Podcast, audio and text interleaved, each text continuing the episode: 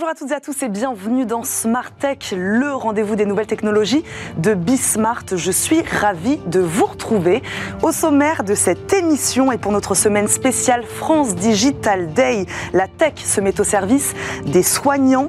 Pas de technique de pointe côté médecine aujourd'hui, mais une solution pour échanger des documents médicaux au sein même de l'hôpital. Les médecins passent souvent euh, beaucoup de temps à gérer la paperasse et en passent donc moins à prendre soin de leurs patients. La start-up française vient à leur secours, digitalise et sécurise les documents les plus sensibles, améliore ainsi la communication entre les différents services. On reçoit son cofondateur dans quelques instants. Également dans cette émission, le débrief de l'actualité tech ce jeudi. On commencera d'abord par la BCE qui choisit Amazon pour tester sa monnaie numérique sur les sites de e-commerce. On verra ensuite que 2,7 milliards de personnes à travers le monde n'ont toujours pas accès à Internet. Et on terminera par l'une des plus grosses fuites de l'histoire du jeu vidéo. Et puis aujourd'hui, dans l'interview du week-end, on reviendra sur la mise en demeure de la CNIL sur des centaines de sites internet qui continuent d'utiliser la solution euh, Google Analytics qui viole pourtant les principes fondamentaux du RGPD. Enfin, dans votre rendez-vous, où va le web? C'est Lego qui se lance dans l'aventure du métavers. L'objectif, créer un environnement numérique immersif à la fois sûr et amusant, rendre le métavers accessible aux enfants. Voilà le pari qu'ils se sont avec son partenaire Epic Games. On voit ça en fin d'émission. Mais tout de suite, je vous propose d'accueillir nos invités et de passer à l'actu de la semaine.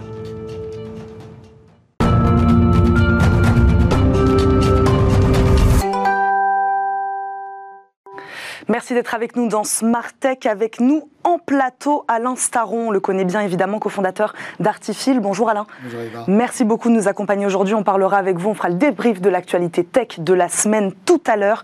Gérard Haas nous accompagne également, avocat et coprésident de l'association Les Jurinotes. Bonjour. Bonjour Eva. Merci beaucoup de nous accompagner euh, également Gérard Haas. Pareil, on fera avec vous euh, le débrief de l'actu. Avec nous aussi en plateau, et c'est ce qui va nous intéresser tout de suite, Franck Lewey, cofondateur de l'IFEN. Bonjour. Bonjour. Bienvenue dans Smart Tech. Je vous le dis Hein, cette semaine, nous sommes partenaires de la dixième édition de France Digital Day, l'occasion de mettre en avant ces startups françaises qui innovent, comme la vôtre. Aujourd'hui, nous recevons euh, donc l'IFEN, la manière dont la tech peut notamment faciliter le travail des soignants. C'est ce qu'on va voir euh, avec vous aujourd'hui. Franck Lewey, ma première question est assez simple. Est-ce que vous diriez que la digitalisation du secteur médical est à double vitesse, c'est ce que je disais en préambule de cette émission, avec les techniques de pointe côté médecine, là on y est, et des processus plus à l'ancienne côté administratif? Alors, totalement. Ouais. totalement. Je ne sais pas si double vitesse ou triple vitesse, mais en tout cas, il y a, euh, si, si, on compare en fait avec d'autres secteurs économiques, euh, par exemple la banque, qui est peut-être pas le secteur qui est non plus le plus innovant, il y a d'autres secteurs qui innovent plus. La banque, ça fait 25 euh, ans qu'on a nos comptes bancaires en ligne. Par exemple, tout le monde, ça choque personne. Euh, voilà. Qui a son compte santé en ligne aujourd'hui? Pas grand monde. Mmh. donc en fait, on peut considérer que la santé a au moins 25 ans de retard sur, sur le secteur bancaire. et ça, c'est gérer la partie visible de l'iceberg, en fait. Parce qu'en fait, la, la, santé, c'est euh, avant tout euh, une science de la donnée. C'est-à-dire qu'en fait, le médecin, il prend des décisions sur la base de données. Donc, il va évidemment euh, interroger le patient, mais c'est une forme de données. Il va avoir des résultats d'examen, c'est de la donnée, etc. Et donc, tout ça, en fait, ça nécessite bah, toute une infrastructure digitale extrêmement sophistiquée pour pouvoir faire ça de manière moderne et appropriée avec tous les outils qu'on pourrait imaginer, l'IA, etc. Et en fait, ça n'existe pas. et donc, donc, on fait de la santé comme on faisait la santé il y a, il y a 15 ans, il y a 20 ans. Et, et pourtant, on va devoir innover de manière massive euh, dans les prochaines années. Et donc, euh, il y a un enjeu extraordinaire pour euh, digitaliser cette industrie bah, On va rentrer dans le détail évidemment de la solution LIFEN, mais c'est-à-dire expliquez-nous comment les médecins ou hôpitaux échangeaient-ils leurs comptes rendus médicaux avant une solution, par exemple, comme la vôtre? Oui, alors effectivement, nous, on a commencé par digitaliser le parcours de soins. Mmh. Donc, euh, en fait, euh, le parcours de soins, c'est quoi? C'est un médecin qui va euh, donc produire une connaissance mmh. médicale. Donc, c'est souvent un compte rendu. Donc, voilà, où il va écrire en fait en texte livre, en fait, un j'ai reçu en ce jour, Franck Lewin, nanana, voilà, je vais remplacer la hanche. Voilà. Bon, et ça, c'est envoyé à qui? À l'équipe de soins. Donc, c'est le médecin traitant, c'est un médecin spécialiste à notre hôpital, le patient évidemment. Mmh. et donc, tout ça, en fait, c'est la base de la coordination médicale. Et, et c'était bien souvent bah, envoyé par voie postale, voilà, par tout moyen euh, artisanaux, on va dire. Euh, et donc, c'est pas très euh, efficace. Il y a plein d'erreurs d'adressage, il y a plein de courriers qui n'arrivent pas. ça prend du temps. C'est pas, c'est pas rangé dans les bons dossiers, etc. Et donc, nous, on a cherché à digitaliser tout ça pour le rendre déjà beaucoup plus efficace. Et puis pour pouvoir passer après à la prochaine étape, c'est vraiment avoir une infrastructure digitale de bout en bout qui permet après de, débloquer plein de cas d'usage. Vous parliez de données, d'énormément de données. Est-ce qu'on sait combien de documents sont échangés, je ne sais pas, chaque année dans un hôpital? Est-ce que vous, c'est des chiffres que vous avez en tête? Oui, bien sûr. Bah, nous, on équipe 700 hôpitaux en France, plus de la moitié des, des, grands, des, grands, CHU, tous les grands groupes de, de cliniques privées. Euh, et donc, on envoie typiquement plus de 3 millions de contrôles médicaux par mois à 130 000 médecins. Euh, donc c'est euh, en fait une grosse partie de, la communication médicale du pays en fait qui, passe par nos tuyaux. Donc expliquez-nous alors concrètement en quoi consiste cette solution. Donc d'abord de stockage, hein, c'est-à-dire qu'on prend la donnée et ensuite on la transmet plus facilement. Ce qu'il faut comprendre, c'est que la donnée, elle est produite quand on prend un hôpital par exemple. Un hôpital va avoir des centaines de logiciels différents et souvent en fait les les, les DSI d'hôpital n'ont pas connaissance de, de, l'ampleur en fait de, des systèmes informatiques qui sont utilisés. Parce que chaque, par exemple, vous allez au bloc opératoire, vous faites opérer par, euh, je sais pas, un laser. Mm. Ben, le laser vient avec un logiciel qui va créer la, la connaissance, il va, il va, produire un contre opératoire, par exemple. Et donc tous ces logiciels-là, en fait, euh, bien souvent, ils, sont mal entre eux Ils sont propriétaires, ils sont livrés avec le hardware, ils ont été achetés il y a 10 ans, ils vont les garder 30 ans. Et en fait, donc il y a une inertie euh, qui, est, qui, est, incroyable. En fait, il y a une complexité de tout ça qui est, qui est juste dingue. Mm. Et donc, arriver à faire des tuyaux qui, qui font communiquer tout ça, euh, bah, c'était complexe. Et donc, c'est quelque chose qu'on a résolu. Et euh, ouais, de quelle manière ça facilite vraiment le travail des médecins? C'est ça qui nous intéresse en préambule de cette émission. Je disais, les médecins passent beaucoup de temps à gérer la paperasse, la partie administrative concrètement combien de temps voilà ils gagnent avec une solution comme la vôtre et véritablement voilà est-ce qu'ils ont du temps après à passer avec euh, avec leurs patients plus de temps à passer avec leurs patients? Alors effectivement donc euh, euh, on en fait on, agit sur trois trois leviers le premier c'est on fait gagner du temps bah, aux équipes soignantes mmh. donc c'est ça dépend un peu du des services etc mais bon c'est assez significatif deux on, on, fait des économies parce que ils envoient moins de courriers c'est tout bête mais aussi on, on mmh. sauve des arbres et de la planète. Voilà.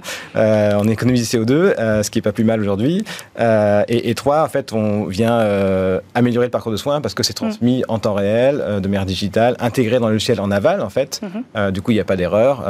et puis souvent, en fait, le médecin, quand, le patient, quand il sort de l'hôpital, bah, le médecin traitant n'avait pas reçu le compte rendu avant qu'il aille le voir. Donc en fait, il y a une perte de chance aussi à ce niveau-là.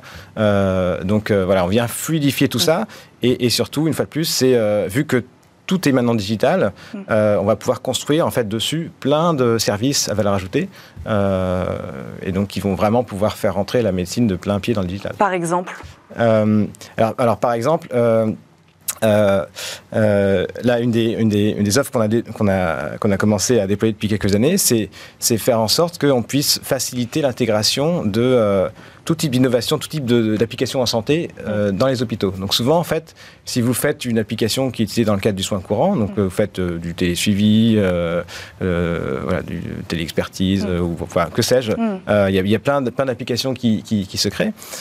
vous avez besoin d'interagir avec les logiciels utilisés par les médecins, parce que vous avez besoin de savoir ben, qui est le patient concerné, vous avez besoin pour des questions de de, de, aussi de réglementation de conformité, de sécurité, de s'assurer que voilà, il y a les mêmes numéros de dossier. il y a plein de choses comme ça. Mm. Et donc en fait, si le, si le médecin en consultation il doit simplement se loguer sur notre système, créer une fiche patient, en fait, il ne va pas le faire. Parce qu'il n'a pas le temps et il ne sait pas faire, et puis il y aura, des erreurs. Et bref, donc il n'y aura pas d'usage, c'est dommage. Oui, votre plateforme, votre interface intégrera directement. on euh, crée un espèce de backbone digital qui permet mm. de synchroniser toutes les données entre tous les les, producteurs de données, tous les consommateurs de données, et faire en sorte que euh, distribuer une application à grande échelle sur le territoire, euh, euh, chez des dizaines, des centaines d'hôpitaux, des dizaines de milliers de médecins, en fait, ben, ce ne soit pas un projet euh, insurmontable, mm. mais euh, ce soit quelques clics. Euh, et donc voilà, c'est vraiment.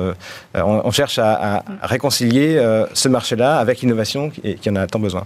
En quelques clics, justement, comment le personnel soignant il est formé à ces nouvelles technologies? Est-ce que vous vous accompagnez cette solution de formation? Ou est-ce que c'est effectivement assez simple d'utilisation? Ben, en fait, en fait ça c'est assez marrant parce que quand on voit le parc des logiciels utilisés par les médecins aujourd'hui, souvent on tombe un peu sur la chaise parce que mm. c'est des logiciels qui ont qui ont vécu, on va dire.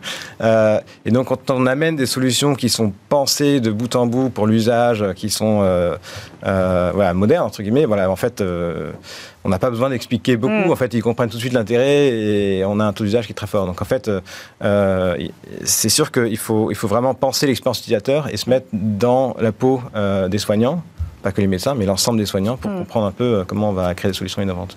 Franck Lowe, une question que je suis évidemment obligé de vous poser lorsqu'on parle de données, de stockage de données, de transmission de données.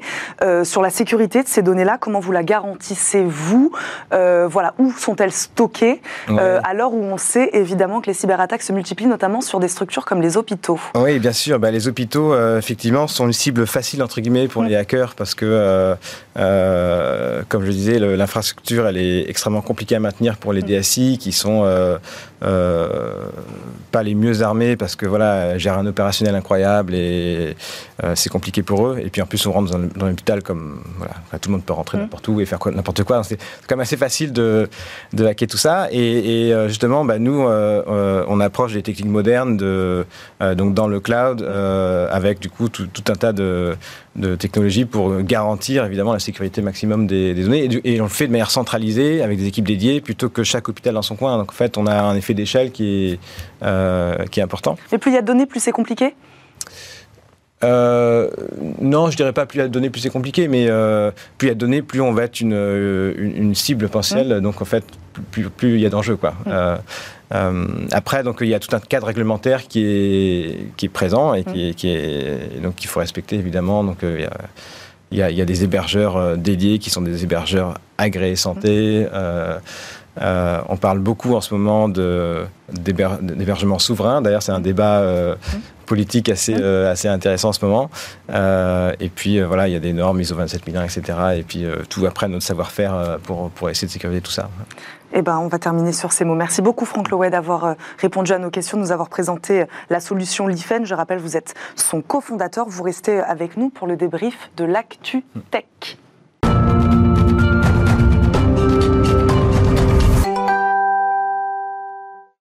Je représente un peu mes invités. Alain Staron est, toujours là, Gérard Haas est toujours là et Franck Lowe nous accompagne toujours. Euh, pour ce débrief de l'ActuTech, plusieurs sujets ont retenu notre attention cette semaine Premier sujet, d'abord, la BCE qui choisit Amazon pour euh, tester sa monnaie sur les sites de e-commerce. Dans le cadre de ses expérimentations de monnaie numérique, la Banque Centrale Européenne a désigné cinq entreprises pour réaliser des prototypes d'interface utilisateur afin de simuler des transactions, parmi elles le français Worldline, mais aussi Amazon, seul acteur non européen de la liste. Gérard A, c'est une surprise de voir Amazon figurer parmi cette liste de partenaires? Oui, oui, oui quelque part oui et, quelque part non. Mhm. En fait, si vous voulez, euh, ce qu'il faut voir, c'est que on avait dans le cadre de la monnaie électronique mhm. un vrai problème qui était celui des investissements. Et donc, on a le Bitcoin qui est, ou l'Ethereum qui sont vraiment présents sur ce marché mhm. et qui font en fait de l'investissement qui est mal contrôlé. Mais également, ils peuvent servir à du paiement. Et donc la BCE devait trouver une solution pour justement les questions de paiement.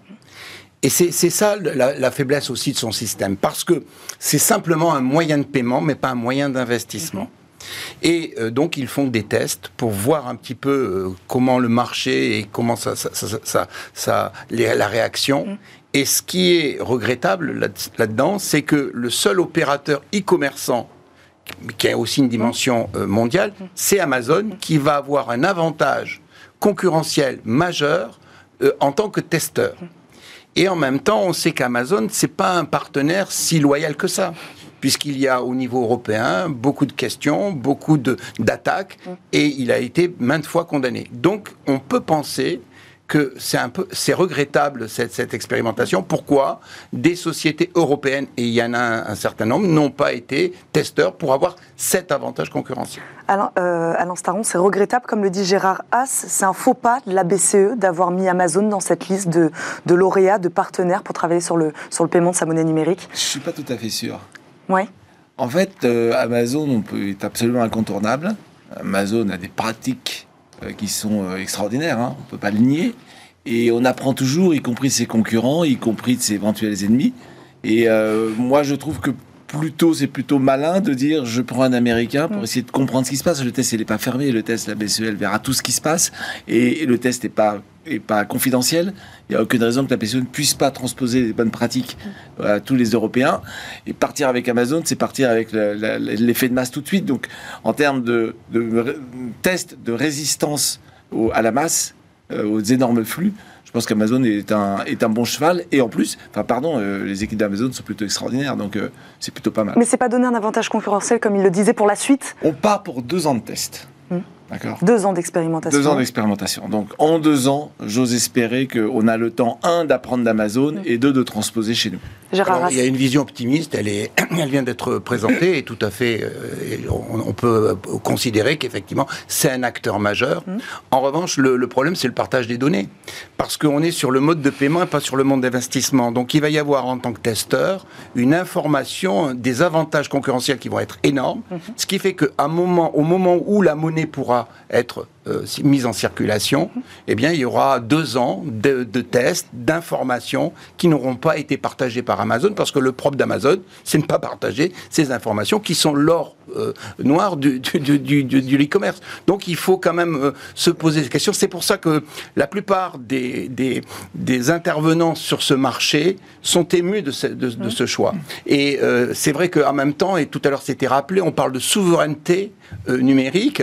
Ben là, quelque part en matière d'e-commerce, ce qui va être la grande majorité de l'opération. Euh, la monnaie électronique, elle est faite pour les achats et, unique, et les paiements. Et c'est là-dessus que Amazon aura un avantage certain par rapport aux autres. À l'instant, en quelques secondes. On ne peut pas faire d'isolationnisme. On ne va pas dire aux Européens, vous arrêtez d'acheter chez Amazon. Hmm.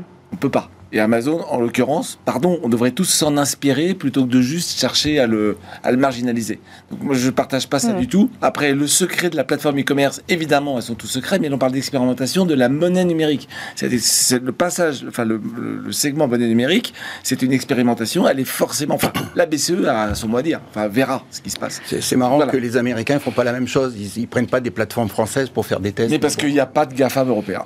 On va passer à l'actu suivante, si vous le voulez bien. Nous voulions donc aussi vous faire réagir au dernier rapport de l'ONU en 2022. Un tiers de la population mondiale n'a toujours pas accès à Internet. 2,7 milliards de personnes très exactement. Euh, elles étaient 3 milliards en 2021, 3,6 milliards en 2019, juste avant la pandémie. Du mieux donc, mais les disparités restent fortes en fonction des régions du monde. L'ONU préconise d'ailleurs de nouveaux investissements. Euh, Gérard Haas, comment vous regardez ce décalage entre les évolutions technologiques considérables dont on parle hein, tous les jours sur ce plateau de Smart Tech évidemment évidemment l'Internet des objets, la blockchain, la fibre, la généralisation de la 5G. Et de l'autre côté, c'est presque 3 milliards de personnes qui n'ont toujours pas accès à une simple connexion Internet. Alors, est-ce que c'est surprenant euh, le, progrès sur la connectivité universelle a, connu un développement majeur ces dernières années, et j'allais dire que tous ceux qui pouvaient y répondre y accéder y ont eu accès.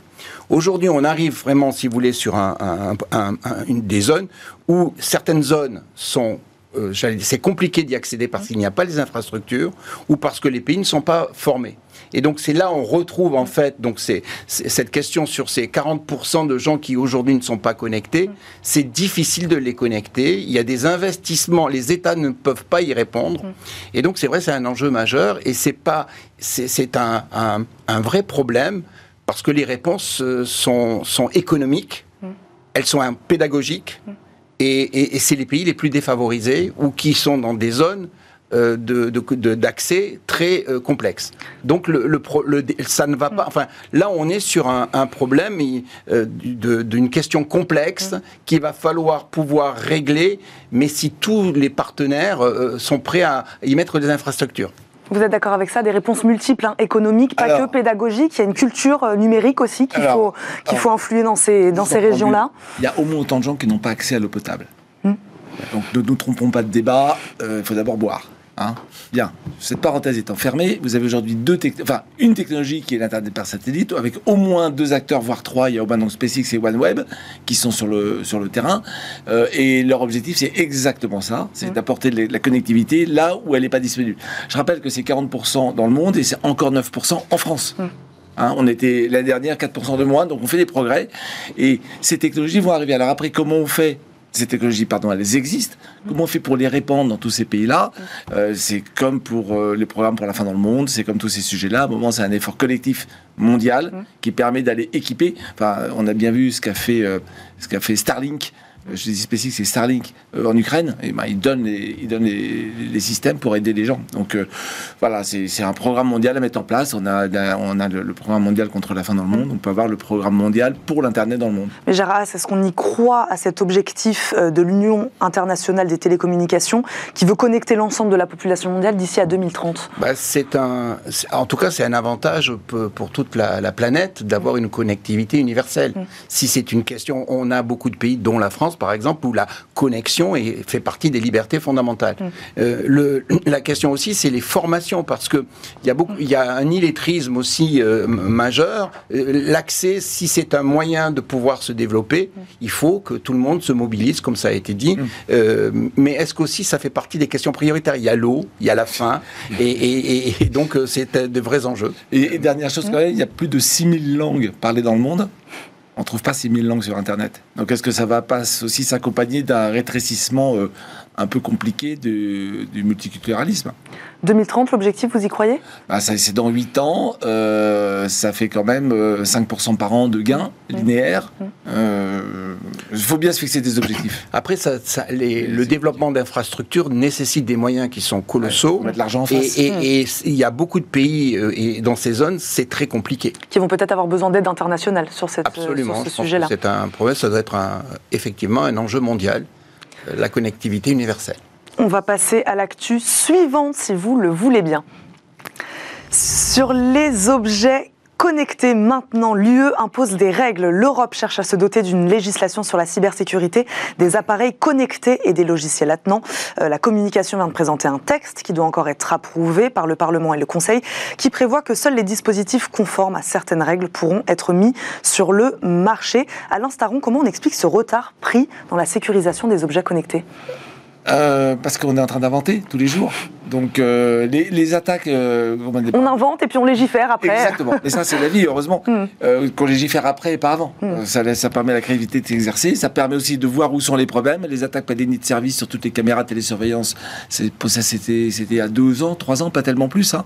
Donc on est, on, est dans la, on, est dans la, on est dans le mouvement. Mm-hmm. Donc c'est très bien retard Alors, d'abord, c'est un règlement. Hum. Euh, comme ça vient d'être dit, euh, finalement, euh, il faut laisser d'abord l'innovation, trouver les marchés et les hum. usages, et puis ensuite, il y a des règles.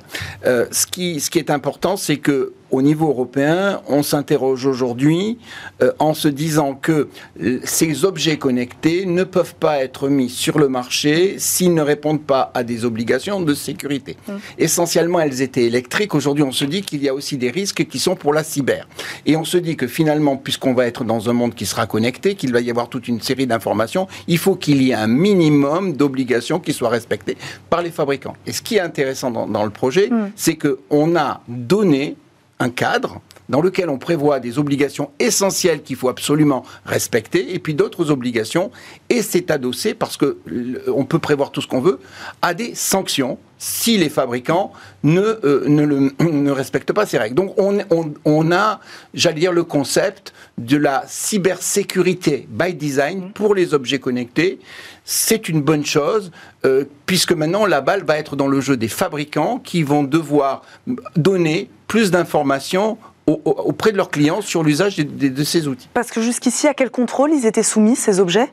On mettait des produits sur le marché et puis on regardait un petit peu les usages. Et puis mmh. quand il y avait des risques, on disait, ben voilà, euh, le zéro risque n'existe pas. Aujourd'hui, on se rend compte qu'il faut être beaucoup plus vigilant mmh. et qu'il y a des points qu'il faut être renforcés. Et l'avantage de ce règlement, c'est qu'il nous dit sur le marché européen quelles sont les obligations essentielles. Mmh. Et si jamais les fabricants ne les respectent pas, les sanctions, alors c'est quand même 15 millions euh, d'euros plus 2,5% du chiffre d'affaires. Donc c'est quand même important. Donc ça veut dire que le secteur est en train de trouver les bons moyens pour mettre sur le marché des outils nécessaires, mais qui seront, euh, j'allais dire, moins euh, dangereux de, dans les prises de contrôle à distance. Est-ce qu'on en sait un peu plus sur les équipements concernés ou ça c'est pas encore ah, très clair Tout aussi bien grand public que professionnel, parce que mhm. dans l'industrie, évidemment, il y a mhm. beaucoup d'Internet des objets et ça se fait pas mal mhm. attaquer. Euh, c'est absolument tous les équipements qui sont concernés. Ce qui est intéressant, c'est que ça s'appelle cyber résilience. C'est comme si vous vous demandez un dispositif anti-feu qui, au lieu de dire qu'il ne peut pas prendre feu, on dit qu'il doit pouvoir s'éteindre facilement. C'est ça qui est intéressant.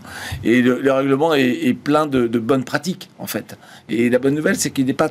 Enfin, il, impose quelque chose, mais dans beaucoup d'endroits, il dit qu'il faut être au mieux du, sujet. Et comme ça change tout le temps, on précise pas trop les choses, c'est plutôt bien. Pourquoi la protection, euh, on, l'a un peu entendu dans vos réponses, mais pourquoi la protection de ces objets du quotidien, hein, lorsqu'il s'agit des particuliers, euh, est aussi importante, est essentielle, Gérard Haas, à l'instaron euh, En fait, il y aura beaucoup plus d'objets chez les particuliers dans les usines, hmm. à, terme. Bon. Et il faut comprendre que chacun de ces petits objets, c'est un, des petits objets, c'est un agent hmm. connecté qui peut être une force de frappe extraordinaire s'il est détourné. Et donc la masse, le danger maximum, il est du côté du grand public. Pas tellement pour la protection des données, on a hmm. déjà le RGPD, donc normalement, ce point de vue-là, il, est cerné. Mais vous avez des milliards, hein, on parle de chaque, chaque individu pour avoir 50 objets connectés. Chaque individu. Donc on est vraiment en milliards d'objets, en dizaines de milliards d'objets. Imaginez, c'est une armée de petits microprocesseurs connectés qui peuvent faire n'importe quoi s'ils sont détournés. Après, euh, le, cette société, euh, on parle de capitalisme de la mm. surveillance, c'est très intéressant. Les objets connectés vont être aussi des moyens, ce seront des indicateurs. On peut se rendre compte que si tous les objets connectés peuvent demain mesurer l'énergie que vous consommez, euh, on pourrait y mettre des taxes. Enfin, il y a mm. plein de choses, si vous voulez, qui sont sur lesquelles il y aura un débat à mettre en profondeur. Mais ce qui est important quand même, c'est de dire qu'il faut faire attention. Les objets, dès lors qu'ils permettent des connexions, peuvent aussi être piratés, peuvent mettre en danger la vie de personne. Donc, si vous voulez, si vous avez le pilulier connecté, et qu'à un moment donné on, le bloque, ben, vous pourrez plus avoir accès à vos médicaments. il y a plein de choses aujourd'hui. Euh, on, rend fou l'aspirateur ou la, cocotte minute. Donc si vous voulez, c'est très important. Il faut aujourd'hui euh, mettre en place ça. Ce sont des moyens aussi qui vont pouvoir vous, faire parler vos habitudes et les informations euh, sur vous et sur vos usages, qui est aussi la grande richesse. Donc il est intéressant de voir que les acteurs aujourd'hui ont une démarche, j'allais dire, au-delà de, de, proposer des produits éthiques. Et c'est mm. en ce sens qu'il est intéressant. C'est une alerte qui est mise en place. Et en tout cas, c'est aussi un message qui a été dit. Les produits qui sont mis sur le marché, aujourd'hui, ben, ne sont pas suffisamment euh, responsables en matière de cybersécurité. On a vu en quelques secondes. On a vu aux États-Unis euh, des pirates capables de prendre la main sur les feux de circulation. J'ai mis à Paris, si on met tous les feux au vert, vous paralysez une ville en une demi-heure. On termine par une info qui n'a pas échappé aux fans de jeux vidéo. De nombreuses séquences du futur GTA ont fuité. C'est l'un des jeux les plus attendus de la décennie. Grand Theft Auto 6, I think, a fait l'objet d'une fuite sans précédent dimanche dernier. Dans un message publié sur le site communautaire GTA Forum, un utilisateur a publié plusieurs vidéos provenant selon lui d'un prototype en développement du jeu. Bon, utilisateur plutôt hacker. Comment en parle pourquoi, pardon, Alain Saron, en parle-t-on comme la plus grosse fuite de l'histoire du jeu vidéo? Parce que, enfin, c'est comme toujours, hein, les jeux. Alors, plus grosse fuite, les Nord-Coréens, oui, pour le jeu vidéo, oui. Après, dans les mm. films, etc., il s'est passé autre chose. Hein. Les Nord-Coréens, on se rend compte qu'ils avaient fait des choses. effectivement, jamais. Euh, d'abord, euh, Minecraft, c'est quand même un. enfin, ce sont des titres qui sont extraordinaires. non, pardon. GTA. GTA, oui. Mm. Euh, c'est des titres extraordinaires. Oui, c'est des grosses machines bien huilées, bien sûr. mais là, on est sur, dans un premier temps, on est sur la propriété intellectuelle. Donc, hmm. si c'était juste pour montrer des vidéos, Bon, ok, ça, ça casse un peu leur sortie. Hmm. Après, ils peuvent se transformer en buzz. Hmm. je ne sais pas exactement la date de sortie, mais voilà. Euh, si, et si paraît que c'est le cas, il y a des bouts de code qui sont partis ça peut devenir beaucoup plus embêtant, hein, parce que vous êtes sur des... Je ne sais pas combien ça rapporte d'argent, mais si vous pouvez vous mettre dedans, ça devient très très compliqué. Là, pour le coup, ils vous disent hmm. qu'ils vont prendre du retard, parce qu'il va falloir qu'ils sécurisent un peu plus leur, problème, leur, leur, jeu. La date, en effet, n'est pas encore annoncée. Gérard Haas, donc on en a vu hein, des fuites vidéo, dans ce, des fuites euh, de données dans ce, dans ce milieu-là pas aussi importante. C'est ce qu'on dit en tout cas. Alors c'était bien, ça a été rappelé tout à l'heure, il y a aussi des questions de propriété intellectuelle. Mm. Au-delà de la fuite de données, c'est la plus grande, mm. c'est le plus grand phénomène de contrefaçon sur un jeu vidéo. Donc ça, c'est ça, c'est quelque chose d'incroyable. Et surtout, c'est l'image de l'entreprise, mm. mais c'est surtout son côté un préjudice économique majeur. Parce que la plupart des gamers qui sont là, ils attendent de se connaître. Qui va être le héros Quelle va être la ville Et là, ça a été, ça a fuité. On a donné toutes ces informations. Donc, il n'y a plus de suspense. Et donc, si vous voulez, l'effet attractif de tous ces fans qui attendent, etc. Ben, c'est un vrai préjudice économique aujourd'hui pour le. Qui est, qui est, qui est colossal, hmm. plus un, problème d'une catastrophe technologique. Parce que chaque fois que vous avez un problème cyber, ça montre la, la, la, réponse que vous allez donner va montrer votre capacité à surmonter cet événement euh, technologique. Et donc, c'est une catastrophe. Donc, au-delà de la perte et de, tous ces points, c'est l'image de ce jeu hmm. qui a été attaché. Et finalement, ce jeu, c'est quoi? C'est les mafias qui prennent la main euh, et, et, qui deviennent des héros. Ben là, c'est quelque part le hacker qui a pris la main sur le jeu. Mais c'est une affaire à suivre. Mais c'est quand même ce qu'on disait. GTA, grosse machine quand même bien huilée. On a du mal à imaginer, euh, voilà, qu'elle ne protège pas ses prototypes. En fait, c'est impossible de se protéger de ce genre d'attaque. C'est ce disait tout à l'heure. Plus c'est gros, plus ça attire les hackers. Et puis plus il y a de connexions. Et puis finalement, euh, j'allais dire, dans le monde numérique on est toujours chez quelqu'un il y a quelqu'un qui peut être chez vous. Mm. Enfin, c'est aussi la règle qu'il faut quand même dire. Et c'est un, c'est un point qui est important. Il y a, il y a des accès. Et, et, donc, euh, vous voyez, ça, tout se lit. On voit les règles sur la cybersécurité, les règles. Donc, tout ça, aujourd'hui, il y a, on ouvre plein de portes. Et, et, donc, il y a plein de gens qui sont tentés d'y rentrer. Franck est-ce que, est que vous êtes euh, un fan de jeux vidéo? Comment vous regardez une info comme celle-là? J'ai développé des jeux vidéo dans une vie euh, intérieure. J'avais participé euh, à The Sims, par exemple, euh, et aussi à des jeux de, de, Xbox chez Microsoft. donc, je, je, je, fais moins de jeux vidéo aujourd'hui. Mais effectivement, le, problème de la sécurité, c'est on est tous concernés, quoi qu'on fasse, et donc c'est un sujet qui ne doit pas être traité à la légère. Souvent, en fait, euh, c'est peut-être ce type d'acteur, je connais pas le détail de l'histoire, mais, mm. peut-être qu'ils ont sous-estimé l'investissement qu'ils devaient faire en sécurité parce que c'était pas leur cœur, leur focus. Et voilà, et du coup, euh, il y a une catastrophe qui arrive. On va terminer sur ces mots. Merci beaucoup à tous les deux, à tous les trois, du coup, d'avoir débattu euh, avec nous dans ce, dans ce débrief. Vous restez avec nous. Franck Loé, merci beaucoup de nous avoir accompagnés. Je rappelle, vous êtes le cofondateur de l'IFEN. Merci de nous avoir accompagnés tout au long de cette émission. Merci à tous les deux. Vous restez avec nous. On marque une courte pause et on se retrouve tout de suite pour l'interview du week-end.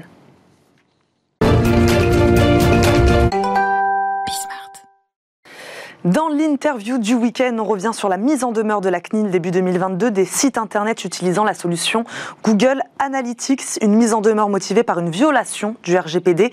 Malgré ça, le web français ne semble pas avoir changé ses habitudes. Pratiquement l'intégralité des médias français utilisent toujours ce service. Notre invité, lui, a porté plainte contre 42 sites de presse continuant d'utiliser cette solution.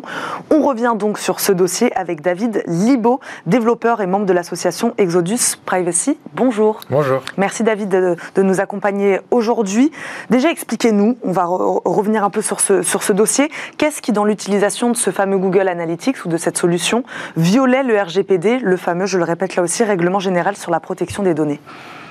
En fait, c'est assez simple. Euh, ce qui se passe, c'est que euh, lorsqu'on a Google Analytics installé sur un site web, mhm. euh, il y a une récolte de données, de données personnelles, et ces données-là sont envoyées aux États-Unis. Et euh, ça, nous, euh, le, RGPD mm. et les différentes autorités européennes ont indiqué que c'était euh, problématique et mm. que c'était fallait vraiment encadrer ça avec beaucoup de, mesures. Et là, les mesures n'étaient pas, pas appliquées. Qu'est-ce qu'il faut retenir aujourd'hui de ces mises en demeure prononcées par la CNIL en fait, ce qu'il faut bien comprendre, c'est qu'il il y a plusieurs choses. C'est-à-dire que dans, les, dans les privés, en fait, Aujourd'hui, euh, c'est assez à la mode comme, comme concept. On voit par exemple Apple mettre des publicités euh, géantes en disant on respecte les vie privée, etc. Euh, mais ce qu'il faut bien comprendre, c'est que c'est une notion qui est assez subjective en fait. C'est-à-dire que je peux prendre un exemple tout simple. Si je vais par exemple dans une bijouterie, bah moi dans l'absolu, je m'en fiche qu'on sache que, je vais dans une bijouterie. Hum. Mais par exemple, si je fais euh, une surprise, un cadeau à, un proche, hum. bah là, tout de suite, ça devient une, donnée que je veux, garder secret. Je, ne hum. veux pas que ce soit diffusé. Et donc, euh, c'est là que, en fait, intervient plus la notion de confidentialité. C'est-à-dire que, euh, lorsque, encore une fois, lorsque je, vais dans une bijouterie, bah, ça se passe entre moi et le vendeur. Et euh, bah, si je paye par exemple en carte bleue, il y a aussi la banque qui est, qui est, qui est, là-dedans, mais voilà quoi. Et euh, c'est pas, on, on donne pas ces informations à, à, à d'autres entreprises, etc.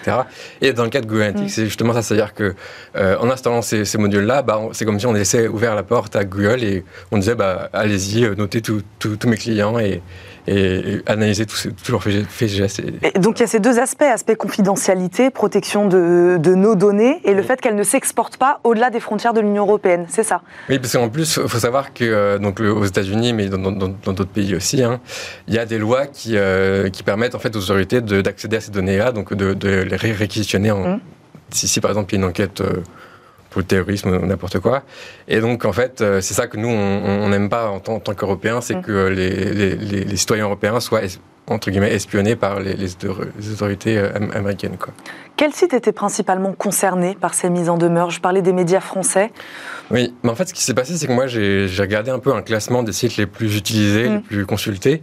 Et j'ai vu qu'il y avait beaucoup de sites euh, de médias, donc je me suis dit, bah, pourquoi ne pas faire un peu un inventaire, un peu, mm. entre guillemets, exhaustif, même si c'est pas forcément totalement exhaustif, de tous ces sites-là et de voir est-ce que euh, euh, ils se sont conformés à la, décision de la CNIL qui date quand même de février 2022. Et à ma grande surprise, en fait, en juin, il y avait vraiment pratiquement personne qui, euh, qui, avait enlevé Google Analytics. Donc euh, ça m'a un peu choqué. justement, c'est pour ça que je me suis euh, décidé à, déposer des, plaintes à, la CNIL. Mais est-ce qu'ils avaient un délai à respecter pour se mettre en conformité? Bah non, la, loi s'applique à, tout le monde. donc mmh. dès qu'il y a une décision, il faut, faut l'appliquer. Là, après, dans le cadre des, des mises en demeure, donc j'ai vu ouais, que en fait, la, CNIL est assez euh, proactive sur le sujet, c'est-à-dire que mm. même cet été, j'ai vu des, mails passer euh, sur mes plaintes en disant euh, on est en train de, faire des trucs. Et bon, j'ai pas trop d'informations sur ce qui, qu'est-ce qui est fait, mais je pense, enfin, j'ai vu dans, dans, notre média, notre article où il disait que, bah, en fait, ils recevaient des mises en demeure et là, mm. ils avaient en fait un mois pour vraiment supprimer Google Analytics. Et vous, David Libaud, pourquoi avoir porté plainte alors contre 42 sites français? Bah, comme je l'ai dit, le principe de confidentialité, c'est quelque chose qui est, qui est très important. Et euh, là, j'ai pris tout à l'heure l'exemple de la, bijouterie, c'est un exemple un, peu, un, peu futile en fait, mais euh, si par exemple... Vous vous êtes fait le gendarme de la CNIL. Oui, voilà, mais si par exemple on prend euh, des, des, lois qui, qui, peuvent être passées par exemple aux États-Unis sur l'avortement, etc., là on mm. voit qu'en fait, d'un claquement de doigts, on peut... Il y a des données qui peuvent être très sensibles et ça mm. peut être vraiment vital en fait de les garder précieusement en, mm. en, secret, quoi. Donc c'est ça le principe en fait, c'est que on veut que euh, bah, euh, ces données-là soient vraiment euh, gardées en confidentielles et que, et que en fait, nos, nos droits soient, soient respectés. Donc 42, vous êtes allé sur, selon vous, celle qui était peut-être le plus sensible, c'est ça? Euh, sur les médias, j'ai euh, pris un peu, un peu de tout. Euh, enfin, j'ai, je sais pas, je connais, j'ai pas la liste exhaustive de tous les médias, donc j'ai pas mm. pu faire tous les médias. Mais en, en fait, enfin, ce qui s'est passé, c'est qu'au début, j'ai fait 5, plaintes parce que je, voyais quelques sites comme ça, et après j'ai fait 10 parce que je voyais qu'il y en avait encore plus. et au final, bon, bah, je, suis arrivé à 42, quoi. Mais, mais voilà. Est-ce que la CNIL, au moment de ses mises en demeure, elle, a, elle leur a proposé des solutions alternatives? Est-ce qu'il y en a D'ailleurs, expliquez-nous. Oui, il y, en a pas mal. Après, mm. je ne les connais pas toutes. D'ailleurs, je crois que la CNIL, sur son site, propose une liste d'outils alternatifs. Hmm. Euh, après, ce qu'il faut aussi dire, c'est que euh, euh, Google, Analytics en, tant que tel, en fait, on peut quand même l'utiliser, même si c'est des. en fait, c'est pas le en fait, il faut, mettre un proxy, etc. Donc, c'est des mesures qui sont très compliquées à mettre en place. Et pour en fait anonymiser les données pour qu'il n'y ait vraiment aucune donnée qui soit transmise, aucune donnée personnelle qui soit, transmise à, Google. Et euh, pour faire simple, en fait, si, jamais vous voyez un script Google Analytics sur, sur, un site web, bah, ça veut dire que vous n'êtes pas dans la, dans la légalité, en fait. Et donc c'est possible euh, d'utiliser donc ces solutions alternatives là et de garantir la confidentialité complètement des données de l'utilisateur? Oui, bah ce qui se passe c'est qu'on peut euh, avoir des, des, en fait si jamais c'est en France, Déjà, euh, c'est, enfin, les, serveurs sont en France et le service en France, c'est beaucoup, euh, beaucoup mieux. Mmh. Et euh, après, on peut aussi auto-héberger en fait, des, solutions. Donc, c'est-à-dire qu'en fait, on, on, a nos propres serveurs et on met nos propres logiciels. Et ça, c'est, c'est assez simple en fait, à faire. Hein. Il, y a, il, y a, pas mal de solutions libres en fait, qui, qui permettent de faire ça. Et c'est, euh, voilà, c'est simple à mettre en place, quoi. Donc, euh, voilà. Gérard Haas, je vous voyais euh, réagir à un moment sur ce, sur ce sujet-là? Alors, merci de me permettre de. Alors, d'abord, moi, je suis pas l'avocat de Google. Hein, donc, d'accord. de, deuxième chose, euh, dans le cas du RGPD, il y a justement cette possibilité. On a renforcé les droits des utilisateurs, et c'est vrai que comme cela a été indiqué, la confidentialité, euh, il, y a, il, y a, derrière ça, il y a l'information et le consentement. La, question qui est posée, elle est autour du transfert de données. Mmh. Donc effectivement, il y a un trou dans la raquette, c'est qu'il n'y a pas d'accord aujourd'hui avec les États-Unis, et depuis l'affaire Snowden et puis du CF Harbor, etc., ça a été invalidé. Il n'y a pas d'accord sur ce transfert. Donc c'est interdit. Donc là, là, le, point, il est, il, est, il, est majeur. Et donc, effectivement, euh, comme ça a été dit, si euh, euh, une personne considère qu'il n'a pas les informations, il n'a pas donné son consentement, et puis il est face à un phénomène interdit, bah, ça fait partie de, de, de, j'allais dire, de son geste citoyen et pour, pour se protéger, de, porter plainte à la CNIL, qui va après instruire. Alors, il y a des solutions alternatives qui sont mises en place et je pense que aussi Google Analytics est en train de revoir un peu sa copie, donc ce qui peut être très très bien. Mais la question du transfert est toujours mise en place et euh, donc il est, il est important que la CNIL se, se positionne là-dessus. Mais c'est pas que la CNIL en France, hein, c'est toutes les autorités de régulation et cette démarche, elle est, j'allais dire, européenne. Hein. Euh, il y a un problème de transfert vers les États-Unis, on n'a pas les garanties suffisantes et donc il y a aujourd'hui probablement ça, ça va aller plus loin il y a un risque sérieux d'amende. Merci Gérard Haas pour cette réaction. Merci David Libaud d'être venu nous voir aujourd'hui, développeur web, je le rappelle. Euh, merci d'être venu nous parler de ce, de ce sujet-là. Vous restez avec nous. Euh, on termine comme chaque jour cette émission par les avancées du Web 3. Le rendez-vous Web3 dans Smartech aujourd'hui, comme Dubois nous explique comment et pourquoi Lego a fait une entrée remarquée dans le métavers. Salut à tous. Aujourd'hui, je vais vous parler de Lego qui se lance à son tour dans l'aventure métavers. Je vous explique. À la suite de l'explosion de la popularité des jeux de construction de briques en ligne comme Roblox et Minecraft, le Danois a décidé de lancer lui aussi son jeu de construction virtuelle à destination des enfants. Lego avait déjà tenté de concurrencer ses rivaux avec son jeu Lego Worlds, mais l'expérience s'est soldée par un échec. Cette fois, il s'est associé aux spécialistes des jeux vidéo Epic Games pour mener à bien son projet de métavers il investit directement dans l'éditeur. L'objectif de Lego est de construire des expériences dans le métavers en brouillant les frontières entre les expériences de construction physique et numérique. L'entreprise s'est déjà fixé trois grands principes pour assurer une expérience sécurisée aux jeunes fans de la marque. Le premier est de protéger le droit des enfants et leur vie privée, mais aussi de leur donner des outils pour qu'ils puissent contrôler leur expérience numérique. La sécurité représente en effet un enjeu majeur du métavers. La plateforme de Roblox, qui est considérée comme une première version du métavers, a rencontré plusieurs problèmes en termes de sécurité, alors qu'elle est très populaire chez les jeunes de moins de 13 ans. Lego a donc décidé de prendre le problème à bras le corps pour éviter toute dérive. Pour cela, l'entreprise danoise cherche à développer son équipe interne en ingénierie logicielle avec l'objectif de tripler son équipe IT pour atteindre 1800 personnes d'ici 2023. Je vous remercie à nouveau tous les trois de nous avoir accompagnés aujourd'hui dans cette émission de Smart Tech. Alain Staron, cofondateur d'Artifil, merci beaucoup de nous avoir accompagnés. Alain, merci Gérard Haas, avocat et coprésident de l'association Les Jurinotes. Merci beaucoup Gérard d'avoir été avec nous. David Libo également, merci de nous avoir accompagnés. Je le rappelle, vous êtes développeur et membre de l'association Exodus Privacy. Merci beaucoup également d'avoir été avec nous. Merci aussi à vous de nous avoir suivis. Demain, retrouver les meilleurs moments de la semaine dans Smart Tech. Moi, je vous dis à très vite sur Bismart. À très vite. Ciao.